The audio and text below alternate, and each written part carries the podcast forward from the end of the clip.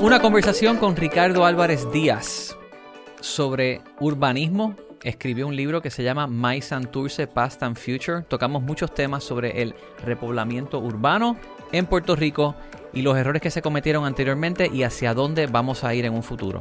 Escuchen.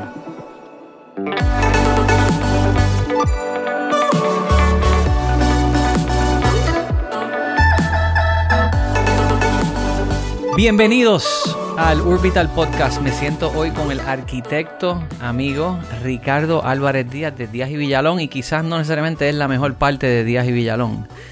No, no, la mejor parte es Villalón, yo estoy claro. Tú conoces a Villalón hace más de 20 años. so. Tengo que traer Y lo a malo de decir eso es que entonces estoy basically dando tu edad públicamente porque hace muchos años conoces a mi esposa. y oye, a través de ella nos conocimos. Eh, correcto, cierto, ¿eh? Así que nada. Acuérdate de Puerto Rico es pequeño, aunque es grande. Sí, Puerto Rico yo siempre digo que es una cama king. Sí.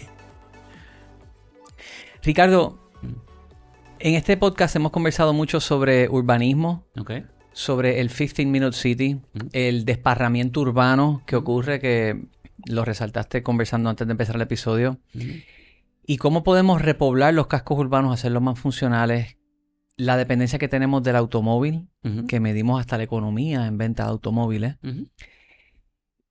Tú has hecho desarrollos que han ganado premios, eh, estás envuelto en el tema de, de arquitectura y diseño urbana. Quiero tu perspectiva, quiero conversar sobre los planes que has propuesto, lo que se está viendo. Creo que tus oficinas ahora están en distrito de convenciones. Sí, nosotros estábamos, eh, como tú sabes, por años en el mismo centro de En Santurce, Ciudadela. en Ciudadela.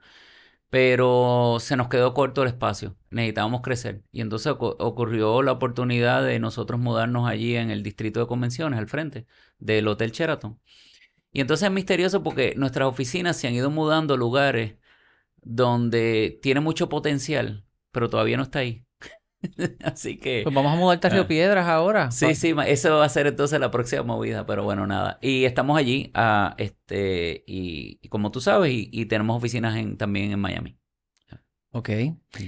Un proyecto reciente que trabajaron, no reciente, pero hace varios en Puerta de Tierra, que Sí. creo que ganó premio. Ajá. Y ese proyecto tiene uso, está diseñado para uso mixto. Sin embargo, hay locales abajo que se ven que todavía no están eh, co- con negocio. No, no, no, eso está completo. ¿Está completo? Sí, sí. eh, bueno, hay, hay varios proyectos que, está, eh, que están en Puerta de Tierra y te puedo decir que hay uno que es un proyecto de vivienda pública que está eh, a mano derecha del proyecto que tú mencionas, que es este Bay- Bay- Bayshore Villas. Es un proyecto de vivienda asequible. Eh, y si tú te fijas, el diseño está hecho digno para cualquier persona. O sea, una de las cosas que nosotros Correcto. Nos enfocamos es que mm, la tipología no debe estar amarrada necesariamente a cuál es tu eh, o sea, nivel económico. O sea, todo el mundo tiene derecho a tener una vivienda digna. Eh, y este programa específicamente, que es un programa a través de los de Fondo Federal del, del gobierno eh, de los Estados Unidos, específicamente o sea, el Departamento de Vivienda eh, de los Estados Unidos, em, le cambia eh, la narrativa al enfoque de vivienda pública. En vez de que el gobierno desarrolle el proyecto, pues hace una colaboración con eh, desarrolladores e inversionistas que hacen esto todos los días. En vez de que el gobierno de un día para otro se convierta en un desarrollador. Y, eh, y te puedo decir, y no, hay muchos temas que pueden hablar por horas, pero parte de la, mm, yo te diría, de- del failure, ¿no? Que ha habido por años en el desarrollo de vivienda asequible en Puerto Rico es que se desarrolla por gobierno, pero nunca se toma en consideración lo que cuesta mantener los proyectos. Claro. Y cuando tú desarrollas a través de, eh, en, a la mano con la empresa privada, la empresa privada no solamente desarrolla el proyecto, sino que también lo mantiene. Eh, y ese proyecto específicamente eh, tiene un, lo que se llama mixed income. Eh, 30% del proyecto es vivienda de renta FMR para cualquier persona y el otro 70% es personas que reciben vouchers de sección 8. Y lo que eso y no está identificado qué apartamento eh, la persona tiene con sección 8 y cuál no. Por ende, tú empiezas a, a formalizar lo que viene siendo la vivienda adecuada, que es que tú no tienes un estigma. Cada persona que vive ahí vive, vive. Tú no sabes quién recibe ayuda y quién no. Cuando tú lo segmentas, que es la visión tradicional modernista, es decir, este edificio es para projects. pobre, este es para rico, lo que hace es que creas unas divisiones sociales masivas que cuatro generaciones todavía estamos, estamos sufriendo. Y ese proyecto vive de todo, personas eh, que están pagando renta tradicional y personas que reciben algún nivel de apoyo a través de sección 8. Eh, y además de eso, el, como el proyecto de vivienda pública que está al lado, no fue muy exitoso la parte de renta para la parte comercial abajo, porque es vivienda pública completa y comercial, pues entonces el proyecto de nosotros lo que trata de hacer es que todas las propiedades, si tú te fijas, miran para el frente, no miran para adentro, para que seas parte de una comunidad, no dándole la espalda a la comunidad. Los parking están atrás, no están al frente, y el área comercial que se tiene es una área eh, que básicamente es anciliaria para los residentes. So, hay una relación comunitaria física para el que camina, al igual que el que reside. Excelente. ¿Esto forma parte de como un master plan de esa zona de Puerto Tierra?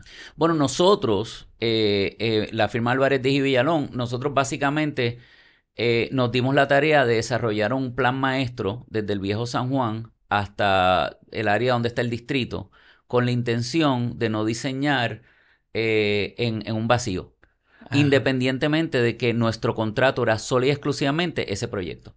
Así que lo que hicimos fue... ¿Está eh, público ese diseño? ¿Ese, ese plan? no está No. público porque nosotros lo hicimos interno, puede estarlo. O sea, eh, eh, igual, que, igual que parte del trabajo que vas a ver en el, en el libro que, que, que tú conoces que, que acabo de escribir, que podemos hablar de un poquito Sí, adelante, pero, pero nosotros no diseñamos en vacío. Y si a mí, hacia nosotros nos contratan para hacer unos proyectos que nosotros le entendemos que es un valor social importante, tú tienes que ver cómo esos proyectos se relacionan con la comunidad. Y hicimos un análisis bastante exhaustivo para entender cuál es, cómo era el grid del, eh, urbano de los pasados ciento y pico de años y cómo lo que había ahí antes, pues lo ignoró. Y nosotros lo que hicimos fue traer calles que ya estaban de vuelta. Eh, Correcto, abrieron unas que hasta no se podía ni subir por, a, a la San Agustín, estaban cerradas. Correcto. Y nosotros lo que hicimos fue abrirlo otra vez como era. Que fue bello. me Para que tú te pares desde al frente y puedas ver de un lado a otro el mar, cómo está hecho, porque está dirigido a no solamente a un vehículo, sino a los seres humanos que vivimos y caminamos por esa área. Mientras tú nada más te enfoques en el vehículo, como tú mencionaste ahorita, lo que pasa es que entonces eh, eh, crea, no, no hay un sentido de comunidad, no, no, no conoces a tus vecinos porque les pasas por el lado. Eh, y, y tú y yo estábamos hablando de esto antes que empezamos a, a formalmente hacer el, el podcast. Mira, si tú piensas, vamos a pensar en Ponce, por ejemplo, el downtown en Ponce, ¿verdad? El casco. El casco Ajá. urbano, que es un espectáculo. Mira, mira las residencias. ¿Dónde estaban los balcones? Al frente. ¿Y dónde estaban los garajes de los carros? Atrás, no se veían. Estaban en unas casitas atrás. Correcto. En algún momento en los años 50 eso cambió. Y el protagonista se convirtió en el vehículo. Y el, y el balcón se convirtió en la terraza de atrás. Y la fachada de las propiedades se convirtieron en garaje. ¿Qué te dice a ti? Que tú no sabes quién es tu vecino. Porque tú entras, cierras tu garaje y nunca le pasas por el frente caminando a una persona que está en un balcón y tú saludas. Tu vecino, el que sabe que cuando pasa algo en la urbanización y hay un acto de criminalidad, ah, ese es el hijo de tal, y la misma comunidad se defendía. Y esas separaciones este, físicas y psicológicas lo que hace es que crea una, un nivel de... de Animosidad. sí, bueno, yo te diría que hasta la palabra es que es una, una apatía total. Sí. Y esa apatía eh, este, se disminuye cuando tú sabes el nombre de tus vecinos. Digo, y esto se extrapola cuando viene el desparramiento urbano y cada casa con su urbanización y su garaje y todo el mundo en su- Claro, y empeora en los años finales de los 80 y 90, cuando entonces empezamos a poner eh, urbanizaciones que estaban totalmente abiertas, ahora con guardia en las entradas. Correcto. O sea, es que, y eso todo viene, te lo digo, y yo, yo sé que, eh, que a, lo- a los urbanistas, a los arquitectos, tal vez no les gusta que yo diga esto, pero, o sea, tiene que ver con política pública, pero tiene que, te- que ver mucho también con eh, la filosofía de diseño de la época. Y los urbanistas y los arquitectos de la época tienen mucha culpa en todo esto. La política pública eh, no ayuda, no ayudaba. eh, pero te puedo dar un ejemplo. Mira, en, en, hay un documental excelente que yo les recomiendo a todo el mundo que lo vea que se llama The Pruitt-Igoe Myth. ¿Ok?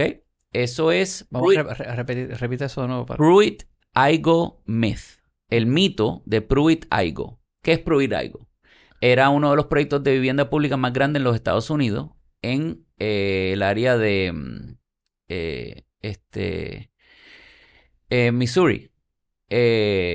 y ese proyecto lo hicieron en el año 40 y ya lo estaban demoliéndolo 20, 20 años después. ¿Qué pasa? Y, eso es un, buen documental en San Luis, en Missouri. Es un buen documental porque de una manera u otra, oye, eh, te, te habla de que es la visión urbanista del momento de los arquitectos y los diseñadores en conjunto con la política pública. No te estoy diciendo que, que estaba hecha a propósito, bien intencionada, pero errónea. Creó unas situaciones generacionales que el día de hoy todavía viven este, las minorías en los Estados Unidos. Te voy a dar un ejemplo.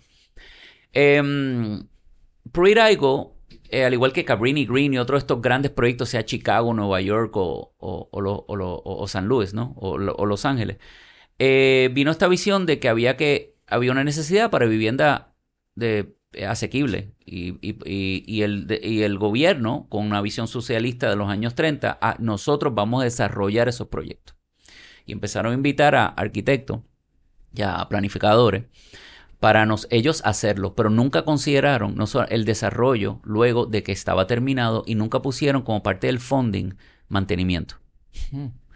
Em, y, entonces, y, la otra cosa es las localizaciones donde decidieron hacerlo. En esa época, la mayoría de la, del trabajo después de la Segunda Guerra Mundial se empezó a movilizar a los suburbios y las ciudades se empezaron a vaciar. Y los trabajos, en su mayoría, estaban fuera de los centros de las universidades, digo, de, la, de las ciudades en los Estados Unidos, en su mayoría. Eso es una realidad de data. ¿Qué pasa? Que para poder hacer un infill de traer más personas a las ciudades, atravesaron con decidieron, vamos a poner eh, proyectos de vivienda asequible, o mejor dicho, vivienda pública, para llenar las ciudades otra vez. Pero entonces, ¿qué pasa? Llenan las ciudades en proyectos segregados que si ves los proyectos no tenían ninguna relación con lo que estaba pasando alrededor. Es como lo que era Gladiolas aquí al frente de, en el área de Atorrey. Era un edificio altísimo, siete edificios, que no tenían ninguna relación con la, con la comunidad, que son eh, especialmente área Las Monjas y El Caño, que son unidades unifamiliares más bajitas. Y entonces se convirtieron en cárceles, porque todo es mirando para adentro, cero relación. Pero volviendo al tema de Pruiraigo, que es complicado, ellos hacen estos proyectos y parte de la política pública es que tú tienes que vivir ahí y traer a, tus familias con la condición que tienes que tener trabajo. Pero ¿dónde están los trabajos? Fuera de los centros de las ciudades. Entonces, los padres, hay generaciones completas de African Americans y latinos que los padres se tenían que ir a buscar trabajo fuera o no conseguían trabajo en las ciudades y si trataban de volver a dormir esa noche y no tenían trabajo, los votaban. O las mismas esposas con los hijos, vete que nos votan de aquí. Con vergüenza, sin trabajo, hay una generación completa de personas de minoría que nunca volvieron a las casas y gracias a esas decisiones hay tres generaciones que no tienen padres. Punto. Se fueron, se fueron, se fueron. Eso es por política pública claramente. Y luego, al no tener fondos para mejorar y arreglar esas estructuras, se fueron decayendo. Y es como el, el, Broken eh, Glass Syndrome. Si se daña el elevador y nadie lo arregla, y tú no eres dueño, porque acuérdate, tú vives ahí prestado, que esa es otra visión, que es el problema que tiene esa visión socialista de decir, te lo doy, pero no te lo ganaste. Y no te dejan tampoco crear comunidad porque no es tuyo y no puedes tocar esas estructuras porque tienes que dejarla como te las dieron. Pues entonces se daña el elevador y dicen, bueno, no puedo hacer nada yo porque esto no es mío. Pues el gobierno tiene la obligación de venir a arreglar y no viene a arreglar pues la gente empieza a perderle respeto y cariño donde viven y después entonces es fácil decir, ah, mira esas familias como destruyen eso. No, eh, se, se, preparó el proceso de una manera que facilitó decir que esa gente mira que no cuida las cosas. y eso es política pública y eso es una visión de el, de, del Departamento de Vivienda de los Estados Unidos que se reflejó en Puerto Rico con Muñoz Marín cuando empezaron a hacer todos estos proyectos que ahora que le llamamos caserío y están totalmente segregados, miran para adentro, no son parte de la comunidad. Todo el mundo que vive allí supuestamente recibe beneficio, no puedes comprarlo porque es alquilado ¿Y qué sentido de ownership tú tienes cuando tú no tienes ni la oportunidad futura de tal vez alquilar por 10 años para poder comprar? Y después entonces decimos, mira, esa gente, mira qué desastre, has creado, creaste los ingredientes para añadir criminalidad y para no darle upward mobility a estas familias para salir de allí. Son Canales es completamente una enclausurada en una Correcto, no hay ninguna no hay ninguna relación urbana con ellos. Y, y fíjate, lo interesante es que el mejor proyecto de vivienda pública que hay en Puerto Rico es el Fanasterio que está justamente al lado del proyecto de nosotros en Puerto Tierra. Ese es bello. Es un espectáculo. Pero fíjate, es un proyecto hecho para urba, es urbano. Y está diseñado de una manera en la cual no ignora a la comunidad. Tiene una vista a la comunidad y también tiene unas áreas internas para que haya áreas comunitarias. No estaba diseñado para un carro. Y la política pública de diseño que vino desde los Estados Unidos, que nosotros eh, básicamente aplicamos aquí eh, de, ir a los suburbios, etcétera, y el urbanismo de Corbusier y todo esto que todavía estaba enseñando en la escuela hasta hace 10 años, eh, y todavía, básicamente prolongaron. Para que tengas una idea, cuando estaban demoliendo a Pruitt Igoe, que fue en el año, si no me equivoco, en los años, a finales de los años 60, aquí estaban empezando a construir Gladiola que es el mismo estilo de lo que ya se probó que no servía 30 años antes en los Estados Unidos. A ese punto, pues, y miramos hoy, yo veo todavía que construyen, por ejemplo, en la última estación del tren urbano, Popeye, CBS, freestanding con parking. Y en la de la parada después de Roosevelt, que habían expropiado esos terrenos allí al lado de un parque, que eso pudo haber sido un desarrollo de uso mixto. Correcto. Que Popular va a ser algo una cuadra antes y se puede revivir. No, ¿qué hicieron? Un McDonald's y otro CVS con parking. Pero tú sabes, en mi opinión, ¿por qué no? Porque esto es una cosa que... Ese freestanding es un modelo fracasado también. Sí, sí, fracasado además de que no tiene ninguna relación con tú caminando por la calle. Pero sigue expandiendo. O sea, en Montelledra acaban de hacer otro freestanding al frente, al otro lado de Home Depot. Eh, seguimos con el mismo modelo, los desarrolladores. Eh, eh, totalmente. Pero fíjate, pero yo quiero hacerte una salvedad de que es fácil decir que los desarrolladores pues siguen haciendo lo mismo. Pero yo te voy a decir que nosotros que estamos enfocados en desarrollos urbanos, o sea, olvídate de la parte de diseño de la compañía. Nosotros ahora mismo somos socios de dos proyectos que son, uno de ellos es en el mismo centro de Santurce. Y te puedo decir que el reto que nosotros tenemos, te voy a dar unos números para que te, yo estoy, más tú que tú, tú eres todo sobre temas de data. Oye, em, si tú construyes una urbanización en una montaña, en, vamos a decir, en, en Atillo, el costo eh, de gobierno del desarrollo, para tú poder hacerlo, es aproximadamente entre 10 a un 15% del total desarrollo de construcción, lo que te cuesta pagarle al gobierno para hacer ese proyecto. ¿Cuánto tú crees que cuesta hacer un proyecto urbano?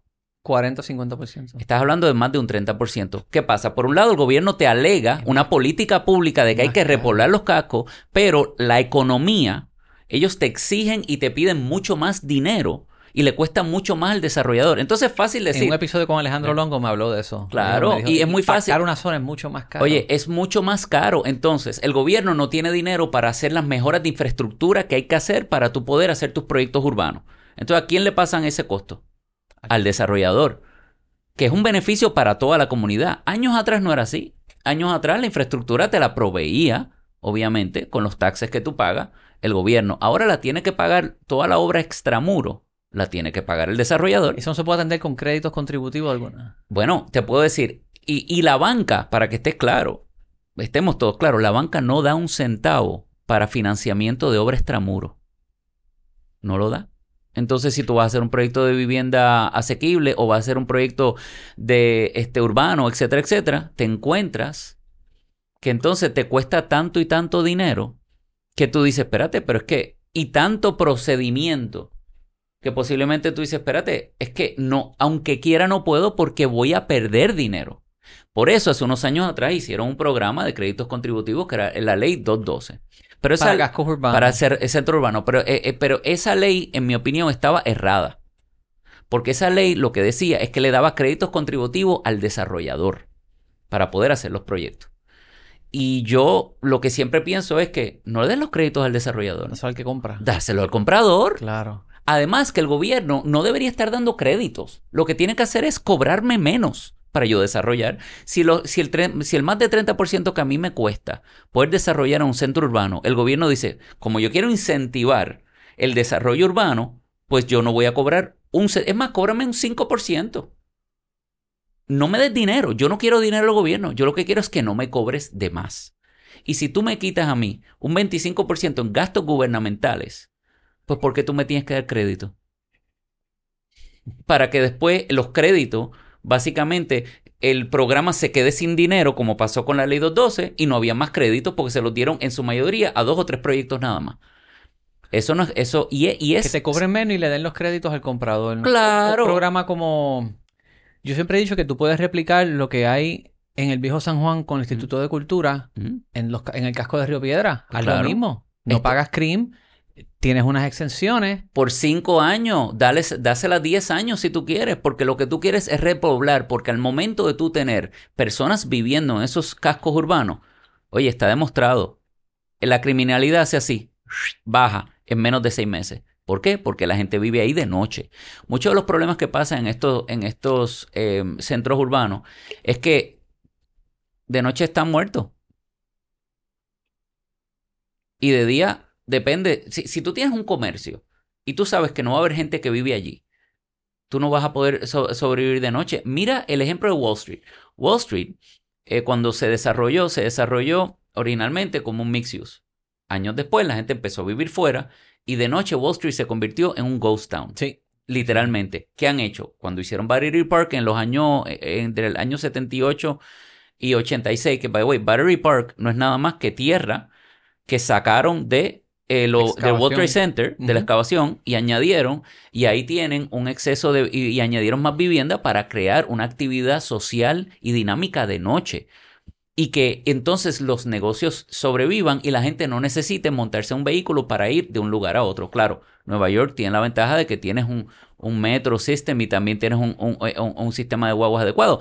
Pero aquí el punto es que lo único que tú te tienes que enfocarte es repoblar los cascos. Y repoblarlo no es responsabilidad del desarrollador nada más. Y yo no estoy diciendo que el gobierno dé un centavo.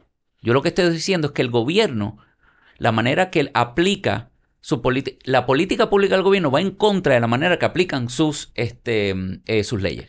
Hay una crisis de vivienda. Es correcto. Hacen falta casas.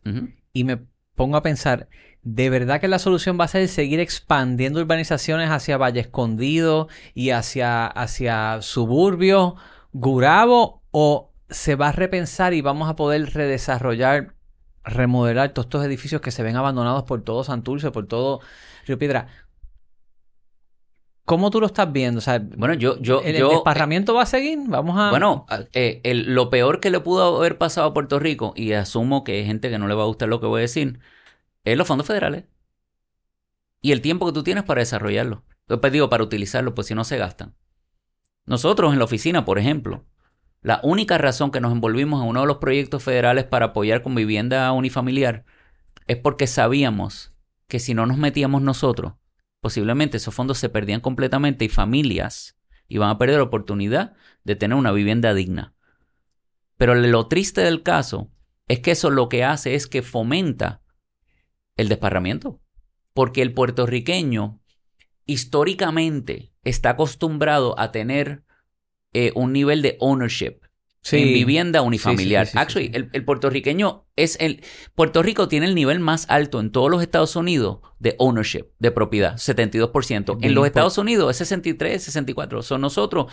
Eh, Tener este, su casa es bien importante. Eso es bien importante. Y por eso la Junta de Planificación, ya en los años 40 y 50, cuando dijeron, mira, las fincas se pueden subdividir 10 veces, es porque estaban pensando que cada hijo o hija van a tener la oportunidad de tener un pedacito de esa finca y han seguido, seguido dividiéndolo, dividiéndolo. Es una visión agrícola, no es una visión urbanista de, de centros urbanos específicamente, es una visión agrícola. Puerto Rico era un lugar agrícola y de un día para otro brincamos y, un, lugar muy pobre, porque eso es algo que, que, es una realidad. Y de un día a otro brincamos de agrícola a industrial. De un día para otro pues no hubo esa oportunidad educativa de darle peso y tiempo a los centros urbanos en Puerto Rico. Y este cambio que hablas de, para que sea más costo efectivo, hacer algo urbano versus en una montaña en Atillo, ¿en quién recae la responsabilidad principal? ¿Es el secretario de vivienda? ¿Quién puede simplemente activar una política pública favorable hacia eso? Bueno, te puedo decir que lo que yo he, visto en los últimos años es que, mm, eh, yo- o, o mejor dicho, yo asumía erróneamente que si los fondos federales solamente se enfocaban en áreas para redesarrollo de centros urbanos y obligar a las familias a repoblar los centros, eh, la gente iba a seguir el dinero. Me encontré con mi ignorancia que no fue así. La gente decía, pues no me den dinero, yo me quedo aquí. Y, Claro. eso, y eso te dice que es un proceso que no se puede hacer de un día para otro. No. Toma muchos, muchos años. Y yo no creo que generaciones que ya están acostumbradas a ciertas cosas los vas a cambiar un día. Pero tienes que empezar ayer para que la generación que venga, poco a poco, ya tenga la infraestructura para poder invertir en estos lugares. Ok, y ahí viene el punto de la infraestructura. Yo converso con gente joven. Que sí, yo vivo en el viejo San Juan, Sí. tengo, conozco mucha gente de la comunidad allí, y siempre está la queja de que yo no quiero tener un carro, los carros están caros, Ujú. pudiera moverme en transporte colectivo, pero la infraestructura no está ahí para que alguien quiera vivir de manera urbana. Están acostumbrados al carro, no, ni siquiera el autobús de la, de la, la línea principal que va por la Ponce de León hasta Covadonga corre tan eficientemente. Y I agree. Estoy de acuerdo contigo. ¿Cómo, cómo atendemos ese tema? Conten- Expandimos el tren liviano. O sea, a- a- Mira, aquí yo te puedo decir que la mejor manera de hacerlo es con tecnología. Y tú lo sabes. Eh, este Smart Cities te da unos, ben- unos beneficios para tú poder saber exactamente en qué momento llega esa guagua, en vez de tú estar Ah, no, esperando claro, espérate. 40 horas. Esa, esa pelea yo la di. Yo, yo te puedo decir el cuento con la ama y el contrato que hicieron y, y el... Oye, no voy a entrar en eso. y no puede ser más eficiente el sistema. Además, además que la realidad es que en un lugar como Puerto Rico, eh, tú tienes varias maneras de atender las cosas. Long term, mid term y short liviano, term. el tren liviano de Santini, la propuesta de Satur, no sé si la llegaste a... Sí, correcto. Ok, ¿por qué no se ejecuta? ¿Por qué Mira, estamos haciendo otro estudio Porque de eh, la extensión del tren urbano? Porque Eh, las personas que ganan dinero en Puerto Rico son toda la gente que hace estudios. Y cada vez que entra un nuevo gobierno, acuérdate que hemos, lo único que nosotros hemos tenido del, del año 2000 es gobiernos de cuatro años. Sean los que sea, olvídate del color. Cada vez que viene uno, va a empezar de nuevo. Va a empezar de nuevo. Mira, yo te puedo decir que me nosotros haciendo el tema de... de, de- Perdona que te interrumpa, no, pero te quiero contar esto. Es que me entrevistaron para lo del estudio este de extensión del tren urbano. Una firma contrató a otra, que contrataron a otra, que tiene una agencia, que y está esta firma que es todo de nombre. Y me entrevista una persona que vive en Estados Unidos, en Arizona, un colombiano, que nos empieza a hacer preguntas a mí, a otra persona que participó. Y, ok, ¿qué tú conoces del tren urbano? Ah, no, nada. Eh, ¿Qué tú sabes del trabajo que se hizo para extenderlo hasta Minilla? No saben ni lo que era Minilla. ¿Qué tú conoces del Satur, del tren liviano? Nada. Entonces tienen una Les persona... estás pagando para educarse de algo que ya sabemos. Ah, exactamente. Yo Ah, decía, claro. pero ¿por qué tenemos a este gallo de tercer nivel tratando de empezar este estudio? Pero tú sabes por qué. Por los Por fondos lo federales. Porque los fondos federales exigen cierto nivel de expertise. Entonces, ¿qué pasa? ¿Qué expertise se tiene aquí haciendo estudios para algo que nunca se ha hecho? Por decir, vamos a hablar después de que pasó el huracán María. Eh, cuando el huracán María pasa, pues, ¿cuántas firmas en Puerto Rico han trabajado? Bueno, te voy a dar un mejor ejemplo, actually. Eh, olvídate del huracán María. Cuando nosotros nos contrataron originalmente, y no el gobierno, nos contrató la compañía, el desarrollador para hacer el proyecto de Gladiola, lo que ahora se llama Renaissance Square. Ese proyecto, eh, el RFP que sacó el gobierno requería que la compañía que compitiera hubiese eh, trabajado con al menos dos eh, departamentos de vivienda. ¿Cuántos departamentos de vivienda hay en Puerto Rico? Hay uno. Entonces, dime qué desarrollador en Puerto Rico que haya hecho por 30, 40 años proyectos de vivienda con el departamento de vivienda puede competir. Ninguno. Tiene que venir uno de afuera. Gracias a Dios que nosotros, de casualidad, habíamos hecho trabajo fuera de Puerto Rico con otro departamento de vivienda, pero si no, lo hubiera sido diseñado por una persona que no necesariamente tiene no solamente el expertise local, porque yo creo que también eso es una cosa que, oye, hay que, hay, hay que darle crédito a muchas de estas compañías que tienen mucho conocimiento que pueden añadir, pero la parte emocional solamente la tenemos nosotros, porque yo estoy arraigado emocionalmente para poder ver cómo eso mejora para que esa generación que vuelva, que siga allí, tenga mejor calidad de vida. El que el, cualquier persona, olvídate que vengan de Europa, sea Estados Unidos, no tienen ese emotional connection. Correcto. Y eso es algo que, que nosotros tenemos la obligación de, en vez de aceptar lo que nos digan, tenemos que decir, lo acepto con condiciones. Ejemplo, yo no te estoy diciendo que esa compañía no venga. Yo te estoy diciendo que tiene la obligación de contratar una compañía local para que haya una transferencia de información y esa compañía local la próxima vez pueda competir. ¿Qué es lo que nos pasó a nosotros con estos proyectos de vivienda asequible? Nosotros hemos hecho, somos la primera firma que los hicimos y seguimos siendo la que 80% de los proyectos de vivienda asequible de Mix Income específicamente los hemos diseñado nosotros. Y eso vino por esa alianza. Y ahora estamos compitiendo, en, tenemos un proyecto en Indiana, tenemos un proyecto en la Florida y tenemos la oportunidad que desde Puerto Rico podemos exportar servicios y siendo ahora expertos en un tema que no éramos hace 15 años. Pues lo mismo pasa ahora mismo después del huracán María. Y, y, y, toma tiempo. Claro que sí. Eh, pero es muy difícil justificarle a terceros que te dan dinero porque te lo están dando. Estoy hablando del gobierno americano. Y decirle, mira, eh, gracias por el dinero, pero yo hago lo que me da la gana con él. No, te van a decir, yo te lo voy a dar con condiciones, empezando porque vas a contratar a compañía XYZ. Y esa compañía, todas ellas, de alguna manera, o muchas de ellas, tienen relaciones excelentes en Washington, D.C. Y, entonces, ese dinero, ¿a dónde va? De vuelta a las mismas personas que aportaron a las campañas de, esta, de estos políticos. So, hay que, mira, hay que saber manejar Washington DC, hay que saber manejar este proceso y estar consciente y tener la humildad de que en el primero me pego, pero no puede ser así de ahora en adelante. Em, eh, y el tren urbano, por decirte, como cualquier otra cosa, a mí me da pena cada vez que yo me reúno con alguna persona bien intencionada que me trae los 25 reportes que han hecho en los últimos 30 años.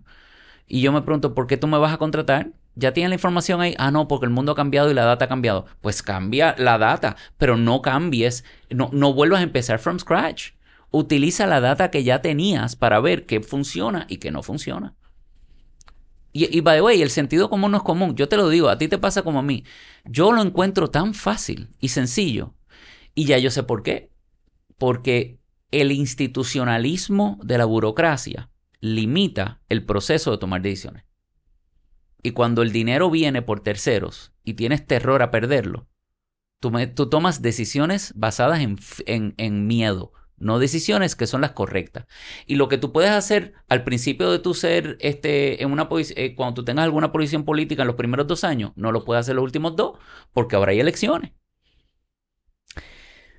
Eso que dices resonates. El institucionalismo de la burocracia mata todo. Es muchas veces también hay personas que, no, no se atreven a tomar decisiones. Tienen miedo a emplear a un abogado o algún consultor que lo primero que vela es por el fine print de lo que puede estar mal, lo que te puedes equivocar, lo que no vas a cumplir.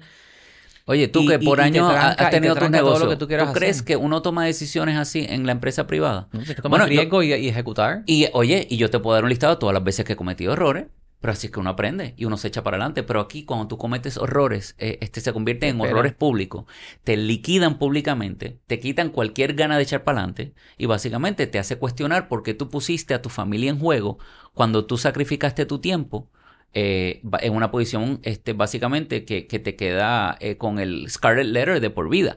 Yo, pero volviendo al tema tuyo que tú dijiste que es bien importante, es el tema por qué no se ven las cosas macro, el tema urbano, etcétera. Yo creo Mm, que, nosotros debemos eh, eh, dejar de pensar que Puerto Rico es el centro del universo. ¿Ok? Puerto Rico es un lugar especial y tenemos muchas cosas eh, positivas que, que, podemos valorizar. Pero mm, el tren liviano hace mucho más sentido y utilizar la tecnología con desde Uber, etcétera, etcétera, Lyft, etcétera, para de manera que tú puedas moverte sin necesidad de tú inventarte una, infraestructura en los próximos dos años. Mi recomendación siempre es planifica para 30 años, pero siempre organiza que tú tienes que operar within two years. So tiene que haber un, un short term, mid y long. El long es la visión. La misión es como tú lo implementas primero en fase 1 y después fase 2.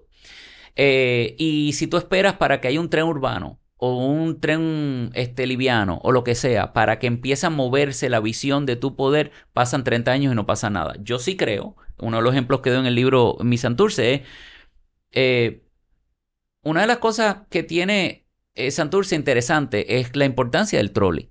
Al día de hoy todavía decimos, mira, el último trolley, decimos, vete a la parada 15, la parada 14. No hay paradas ya. Eso no existe. Pero todavía 50, 60, 70 años después, seguimos usando las referencias. O hay una conexión emocional con eso. El último trolley en, en, Ocean Park. ¿Qué te dice a ti? ¿Tengo que inventarme un trolley para hacerlo? No. Oye, coge un... Eh, eh, y eso lo están haciendo muchas comunidades en Latinoamérica y en Estados Unidos. Coge un sistema de vehículos eléctricos que parezcan trolleys. Olvídate de tener el carril ese especial para las guaguas, que lo que hace es que obliga a que tengas que ir en un carril nada más en vez de dos carriles y, tú sabes en qué momento ese trolley llega porque tecnológicamente tú bajas de tu casa no para sentarte cuatro horas o 30 minutos en el sudor a ver cuándo pasa. Dice que va a pasar a las 3 y 32. Pues tú bajas y ahí mismo te montas y sigue. Y ese trolley te lleva desde el área de donde está el tren urbano en Sagrado Corazón hasta el Viejo San Juan. ¿Por qué eso es tan complicado? Eso no requiere ninguna infraestructura eh, tan compleja para nada. Eso es lo que yo me refiero, que es el paso A y hay fondo para eso, un Bus Rapid Transit. Hay hasta fondos federales para hacer eso bien eficiente. Pero te vas a reír de algo. Eh, cuando nosotros hicimos la propuesta para movilizar esto con el tema del libro y me entero que oh, hay unos fondos que da el gobierno obligando para tener un carril exclusivo para la guagua. Si no, te quitan el dinero. Entonces, la eh, eh, autoridad, digo, transportación dice, si me quitas esos 20 millones de dólares al año que yo uso para administrar esto, imagínate, yo, yo no puedo eliminar eso. Pues entonces tienes que buscar la manera a través de los fondos de si vas a perder 20 millones por acá eliminando ese carril que no sirve, pues entonces vamos a buscarlo de otra manera creando un programa que sirva. Por eso no es solamente una visión de yo quiero hacerlo porque es lo mejor para Puerto Rico en diseño o yo quiero hacerlo, hay que verlo holísticamente, entender la política pública, entender la política de cómo, como tú lo dijiste, los fondos federales cómo están para tú poder crear una, traer una idea que haga sentido sin sacrificar eh, alguno de los fondos existentes. Pero yo no necesariamente te diría que eliminar el carril es una... el Es que la data dice que no sirve. Pero más no sirve el, carril al otro lado donde la gente estaciona, ponen sus carros ahí y obligan a veces a los que van a descargar a hacer double parking y crean ataponamiento. Esto pasa mucho en el frente a First Bank. Correcto. pero... todos los carros se estacionan ahí. Y tú tienes entonces carros alineando double parked para bajar cosas y se forma un tapón. Eliminando el parking al lado derecho. Yo estoy en total desacuerdo contigo. Te explico por qué. El, hay que hacer parking paralelo, pero hay que dejar algunos de esos parking paralelos, como es en cualquier otro lugar, libre para que esos vehículos descarguen. descarguen. Eso es, eso es la manera que funciona, porque tú quieres los parking paralelos para que la gente se parque y pueda ir a las tiendas. Invertir dinero. el parking lo ocupa el, que va a trabajar, llegar a las 8 de la mañana, deja el carro estacionado y el día entero y se va. Sí, pero, pero, pero. Yo eliminaría esos parkings de la calle y. No, pero es que la data no dice eso. Lo estás diciendo desde el punto de vista de que, de que tú piensas que. Y, y, te voy a decir una cosa interesante que yo aprendí. Yo te digo lo que me dicen los otros urbanistas y planificadores que han venido a este podcast. No, no, te voy a tener que invitar con ellos para no, formar no, yo, yo, yo personalmente les recomiendo, yo soy, yo soy este, lo que se llama un no urbanista y la data lo dice claramente. El parlor parking inclusive funciona para proteger a las personas cuando están comiendo en las aceras. Y la visión es, no solamente el parallel parking, es una visión global. Es una visión de que tienes que tener parallel parking, tienes que dar espacio para las personas que entren y descarguen, tienes que aplicar la ley, que eso es otra. La gente entra y sale cuando sea. En, los, en, en unos lugares en, en, en las ciudades grandes, tú tienes entre 5 de la mañana y 7 para descargar no puedes descargar durante el día. Correcto. Eso no funciona. Y entonces no es solamente hacer el diseño, es también aplicarle las leyes para que la gente haga las cosas bien. Uno. Segundo, el, parking paralelo te da el beneficio que si tú haces todas esas tiendas y restaurantes que estás ahí, dales espacio para que este, se expandan arriba de las aceras. Y entonces las personas se pueden sentar allí, etcétera, etcétera. Y eso le da, y el parking tiene un espacio para tener una protección. Eh, y eso es, que te lo digo, eh, tristemente, es un oxymoron. Al igual que pensar que el eliminar carriles es un oxymoron porque la gente piensa, si añado más carriles, hay menos tapón. Tú sabes que no, no, no, eh, eh, eso es lo opuesto, es lo opuesto. Y tú quieres que eliminar carriles, tú quieres añadir más parking paralelo, obligando que más personas caminen y que la gente sepa, yo no me voy a meter por Santurce porque hay tapón. Pero si tú tienes el trolley que pueda ser más, ser más fluido, pues un carril exclusivo para eso ayuda. De hecho, en, el, en, en las propuestas federales del Bus Rapid Transit hay unas luces, unos semáforos que la luz cambia primero para el autobús, para que el autobús pueda arrancar adelante y no se le metan todos los carros primero. Eso, eso, eso es correcto. Yo, la, la manera que yo te diría que se puede hacer es que, como lo hacen en Europa, es que el, el carril, quote unquote, exclusivo, en realidad no es solamente para los vehículos públicos. Es para taxi, es para guagua, Bicicleta, es para todo eso, eh, bicicleta. es para eso- scooter y yo tengo cero problema. El problema Es que tengo eso, es correcto. que, y, y ahí estamos de acuerdo, pero lo que estoy en desacuerdo es el carril exclusivo para las guaguas, que no se puede meter una bicicleta, que no se puede meter un taxi, que no se puede meter un Uber. En la, en- Que- de acuerdo, de acuerdo eh, con y- eso. Y, ahí automáticamente. Yo corro el carril de la guagua todo el tiempo en scooter. Right. Pero deberías poder hacerlo legalmente. ¿Estoy ilegal ahora mismo cuando lo hago? Tristemente sí, porque es exclusivo para la guagua. So, mi punto es, mi punto, sí, por, ahí volvemos. Eh, La otra parte importante en esta conversación es que, oye, aquí hay un exceso de leyes. El problema es que no, ¿qué pasa? Que no se implementan. Entonces, eh, volvemos al tema de, de Broken eh, Glass Syndrome. Oye, si yo sigo las leyes y la primera vez, pues me doy cuenta que nadie las sigue, pues, ok, la tercera, a la quinta no voy a seguir las leyes. Porque es que eh, hay un sentido que, oye, pero espérate, eh, si, si nadie lo hace, ¿por qué lo tengo que hacer yo? So, es una combinación política pública, diseño, implementación, y no te estoy diciendo, como te dije, créditos ni, a- ni, ni contributivos, ni, eh, no, yo lo que estoy diciendo, cóbrale menos a todo el O sea mundo. que el carril lo hacemos para la guagua, taxi, scooter, Totalmente. bicicleta y los Ford Tracks. Cor- ok, menos por atrás. Eh, pero, pero estamos, pero tú, tú me, me sigues. So, so, la intención es, fíjate, yo no te estoy diciendo que el, el trolley que estoy recomendando es la manera ideal, pero es una manera short term, sencilla, que podemos empezar mañana. Aquí se ve tu emotional attachment a Santurce. El libro se llama My Santurce, Past and Future. ¿Dónde se consigue esto? Eso lo puedes comprar en Amazon. Eh, este, y puedes ir también a... Busco My Santurce, Past and Future y sale en Sí, Amazon. al igual que puedes ir a adbfirm.com en Andelani Press y lo puedes comprar también. El, el libro básicamente es una historia. Háblame del libro, vamos. Bueno, el libro es la historia de Santurce desde sus comienzos hasta el día de hoy. Eh, habla también de mi relación personal eh, con Santurce, porque yo nací allí. Mi abuelo cubano, eh, cubano-español, cuando regresó, vino a Puerto Rico saliendo de Cuba, eh, eh, se mudó allí y también abrió su ferretería allí. Em, y, y nuestro negocio estuvo allí, el negocio de mi papá por años estuvo allí. Y entonces eh, mi esposa también este, nació en Santurce y nosotros tenemos un attachment. Mi abuelo, por parte de mamá, estudió en la, en la high allí. En la, este, eh, y él nació también en Santurce. So, eh, mi, mi mamá, por lado eh, de mi, eh, digo, eh, mi familia, por lado de mi mamá, cuando venía a Puerto Rico, porque mi mamá es dominicana, ella falleció, ellos venían a, a Santurce a comprar. Te estoy hablando en los años 50. Y Santurce eh, este, es, un, es un lugar muy, extra- muy, muy especial porque es, una, es de las pocas ciudades lineales, si tú te fijas, porque creció alrededor de la carretera principal. En su momento era la, carretera central, luego se convirtió en la conexión del trolley. Y, y tiene unos, una, este, una riqueza cultural eh, con todos sus barrios.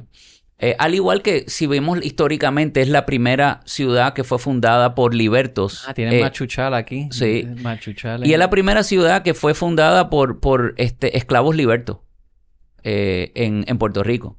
Eh, y eso también tiene una, un- una, hace una mezcla interesante cultural eh, que debemos analizar. Y en vez de reinventar Santurce, lo que yo estamos proponiendo es vamos a volver a donde estábamos, donde era antes, vamos a, mejorar la infraestructura y vamos, en vez de demoler y empezar de nuevo, vamos a tratar de utilizar eh, las estructuras existentes, vamos a utilizar los diferen- lo- lo- la- la- el conocimiento que tenemos de los diferentes barrios para poderle dar eh, este, pasarle un brillo, como un brillito, a lo que en su momento fue un, lugar que, brillaba en, Puerto Rico. Así que em, nosotros, eh, tú preguntaste anteriormente, yo, yo creo ciegamente en el tema de, revitalizar estructuras existentes. Pero para eso tenemos que atender los temas de código, tenemos que atender los temas de los costos, eh, de gobierno para entonces eh, poder implementar la política pública que en teoría el gobierno dice que quiere eh, este, rellenar los cascos urbanos, pero la, la, una cosa dice la política y otro dice la, eh, la realidad de desarrollo. Una cosa que nosotros hicimos en el diseño de Urbital, en Puerto Rico, cuando tú buscas precios de propiedades, hay un problema con las direcciones y con las referencias a, a- a ciertos lugares. Entonces, como lo- los data sources pueden tener diferentes nombres, diferentes direcciones, tú tienes el registro de la propiedad, tienes el CRIM, tienes data de la banca, tienes clasificados online, tienes el MLS, eh, tienes el censo, tienes datos de energía eléctrica y- y todos los datos tienen referencias distintas. Nosotros, en vez de utilizar la dirección física para agrupar las comparables, pues empezamos a utilizar los nombres de los condominios, de las urbanizaciones, de los barrios, de los sectores. Tú no buscas en Oye, eso Orbital, está genial, te felicito. tú no buscas en Orbital calle Catedral D8 para ver Paseo San Juan. Tú escribes Paseo San Juan y yo te enseño lo que yo tengo dentro de Paseo San Juan. Yo no te doy la... Tú no tienes que poner la, la calle Mimosa en San. Francisco o en. Santa María. Tú pones Santa María. Bueno, Bueno, que es una visión de comunidad primero, que es lo que estás Co- diciendo. correcto, es para tú ver lo que pasa ahí. Right. Y, y tú ves todos los datos que yo tengo de ahí, propiedades a la venta, propiedades vendidas. Y estoy viendo este mapa que tienes aquí de los wards de Santurce, por ejemplo, y Machuchal, que es al otro lado de la calle Loíza, detrás, yo lo tengo clasificado como Machuchal y he puesto todas las ventas de Machuchal. Y las ventas en Machuchal no es lo mismo que las ventas en la Loíza. Lógico. Y hemos relacionado las ventas a sus barrios. Pues genial. Y- Como debe ser. Y, y es la idea de darte a ti, pues, que tú puedas ver una zona, un sector. Eso- esto es más fácil en los suburbios porque la urbanización está clausurada y, y trancada y los condominios son los condominios, pero en áreas urbanas, pues tienes que tener estas zonas y poder este, hacer las referencias correctas y una tasación no hace la misma referencia a una a- al crimen. O sea, es diferente en todos los lugares y hemos estado dos años estandarizando eso. Wow, pues bueno, primero que nada te felicito porque desde el punto de vista de, de sentido comunidad, pues lo estás eh, enfocando de una manera correcta. Porque, o sea, tú no puedes estar viendo las cosas como mencioné ahorita en un vacío. Tú tienes que ver qué es lo que está pasando en esa comunidad y lo que está pasando en el área. Y una de las cosas que nosotros nos enfocamos aquí en el libro es el tema de eh, este, lo que ahora le llaman 15 Minute Cities, pero la realidad es que Walkability. siempre se, siempre se, se mencionaba como el tema de, de, de, de walkability. Eh, y, tú puedes, y tú tienes que en un radio poder ir a trabajar, poder ir vivir y también poder este, tener entertainment, eh, comer, buscar tu, ir al supermercado. ¿Escuela? Y, escuela, lógicamente. Y también áreas eh, de institucionales con, de arte, Hospital, etcétera. salud. Hospital. Y todo eso lo tiene Santurce. Dime que no lo tiene. Lo que pasa es que la conectividad está floja. Correcto. Entonces, cuando tú haces una urbanización nueva y tú tienes que inventar un hospital y tienes que hacer una escuela y entonces estás empezando from scratch, ¿en- ¿por y qué? haces un lote con freestanding para que los carros se muevan por todo eso. El tapón es parte del plan. Correcto. ¿Por qué tú no vuelves, identificas la infraestructura existente? Escuelas, hospitales, eh, este, edificios de oficina, eh, lugares comerciales, etcétera. Y lo que haces es que tratas de revitalizar la infraestructura para que entonces solamente te tengas que enfocar en mejorar las estructuras existentes. ¿Dónde tú estás viviendo ahora? Yo estoy viviendo en condado, En Condado. en una casa totalmente urbana. El, no tengo reja. Abre para afuera y lo mejor de mi casa, y esto no tiene que ver con el tópico de hoy, es que misteriosamente urbana y está completamente off-grid. Ah, wow. No tengo, así que el que dice que eso hay que hacerlo en una montaña esta, es falso. Las tejas de mi casa son todas solares. Eh, el agua de lluvia es, la, es el agua que con la que, la que bebemos y nos bañamos. Eh, bueno, la única cosa que no nos hace off-grid es que estoy conectado al sistema de sewer. Correcto. Porque no quería poner un pozo muro. Pero quitando eso, estamos completamente off-grid. No debes de beber el agua de lluvia. Eso, eso tiene Sí. un... No, estás hablando de... Nosotros tenemos... eh, oye, pero ¿de qué tú estás hablro La filtra. Claro, Ah, hermano. Nosotros tenemos eh, tres niveles de filtración y, un, y, un, y un nivel también de ultravioleta, que está debajo del garaje. Todo eso está abajo. Y el tamaño del garaje completo es la cisterna. Tenemos un total de casi 22, bueno, 21 días si yo no cambio la manera de vivir. Si no tengo agua, me baño menos. Ya sé para dónde voy a ir, sé que hay un apocalipsis. A menos que no salgan volando lo- lo- las tejas. Ven acá, ¿y qué adopción ha tenido el libro en, en, en formar parte de una visión maestra del futuro de Santurce? O sea, has encontrado, porque sie- siempre aparecen champions que lo adoptan y... Sí, sí, bueno, lo, lo que a mí me ha sorprendido es que mm, eh, muchos líderes municipales están interesados eh, en, en- en utilizar alguna de las ideas, porque si tú te fijas, este libro no, yo soy arquitecto y urbanista, pero yo no lo dirigí a arquitectos ni urbanistas, ya ellos saben. Mi intención es poder educar a, a todo el mundo. Y que la persona que va a comprar una propiedad porque la buscó en Urbital, en, en tu, en tu, en- a través de tu plataforma, que diga, oye, pero espérate, ¿y dónde es que queda la estación del tren más cerca? ¿Dónde es que queda la estación de Guagua? Cosas que no se preguntan al día de hoy. Mírala aquí, mano, aquí lo tienes. El, El tren Tram route. Y nosotros estamos haciendo una recomendación de lo que... Y ahí está, la- las conexiones existentes. Así que mm, em, la intención nuestra e- es, educar a la población. eh, y es un libro que básicamente es, co- es como un coffee table book. So, te enseña la historia de Santurce, te enseña cómo la- las recomendaciones y lo que se ha hecho en los últimos años y nuestras recomendaciones para los próximos 30 años. Lo voy a enlazar para que los radioescuchas lo puedan encontrar. Radioescuchas no, los podcasteros. Ricardo, gracias. Brother, qué bueno verte. estuvo- Mira para allá, volaron 50 minutos y parece que estábamos hablando hace 5. gracias por estar aquí. Espero volverte a invitar y, tenerte en un futuro episodio. Bueno, te, te agradezco honestamente, te felicito por lo que estás haciendo y ya sabes que cuando quieras volver a hacer pizza, me invitas. Llévatelo, Wilton.